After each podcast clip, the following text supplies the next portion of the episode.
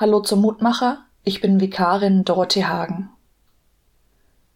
Verwirf mich nicht von deinem Angesicht und nimm deinen Heiligen Geist nicht von mir. So lautet die Losung aus Psalm 51. Der Psalmbeter bittet um Gottes Beistand. So viel wird mir ganz schnell klar. Aber was heißt, nimm deinen Heiligen Geist nicht von mir? Wer oder was ist das eigentlich, der Heilige Geist?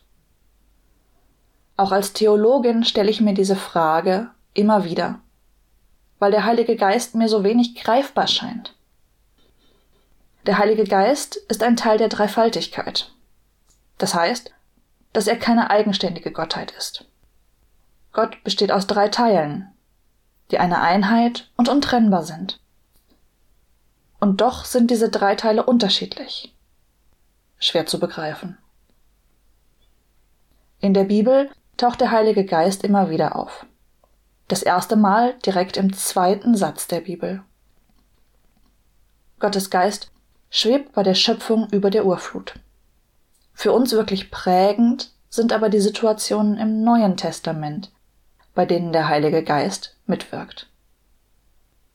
Ob bei Jesu Taufe, seinen Abschiedsreden oder auch nach dem Tod Jesu. Der Heilige Geist erscheint als Beistand für die Menschen. An Pfingsten feiern wir das Kommen des Heiligen Geistes. Nach Jesu Tod am Kreuz sind die Jünger verunsichert.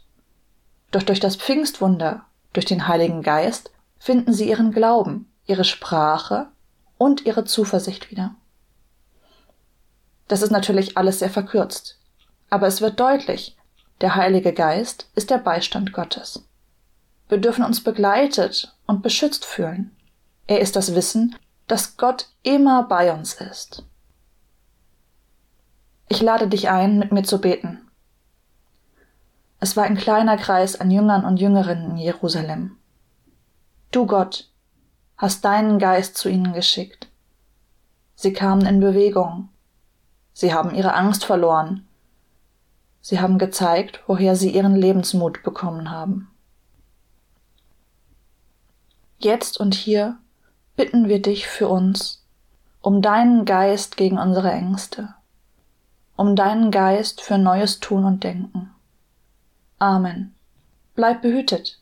Bis zum nächsten Mal.